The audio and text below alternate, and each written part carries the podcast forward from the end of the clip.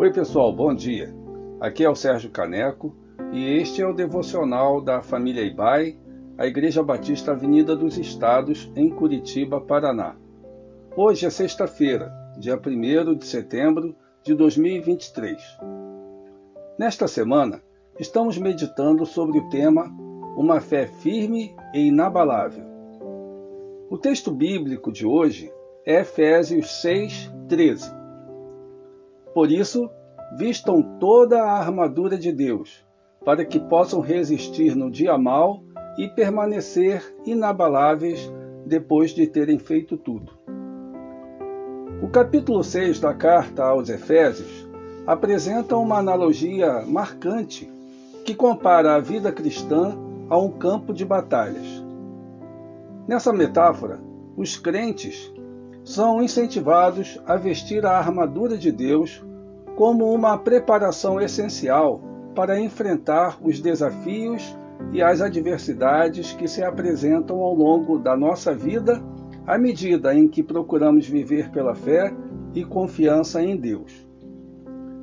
Assim como um soldado se reveste de uma armadura para a batalha, os crentes são convocados a se equipar com os atributos e princípios divinos que os protegem e fortalecem espiritualmente. A armadura de Deus não é física, mas espiritual, consistindo de elementos como a verdade, a justiça, a fé, a salvação, a palavra de Deus e a oração. A razão para vestir essa armadura é clara: resistir no dia mal e permanecer inabaláveis.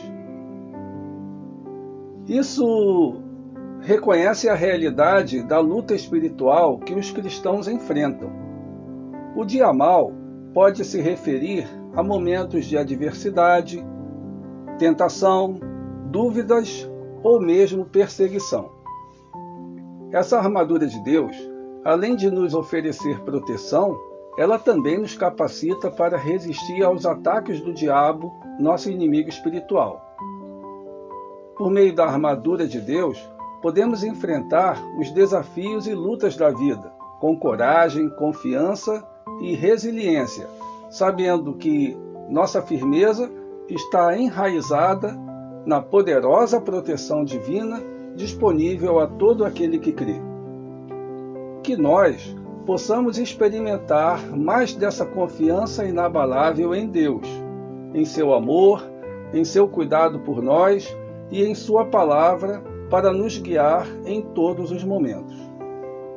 Desejo a você um fim de semana cheio de ânimo e coragem, frutos de uma fé firme e inabalável em Deus, nosso Senhor e Pai eterno. Que Deus abençoe.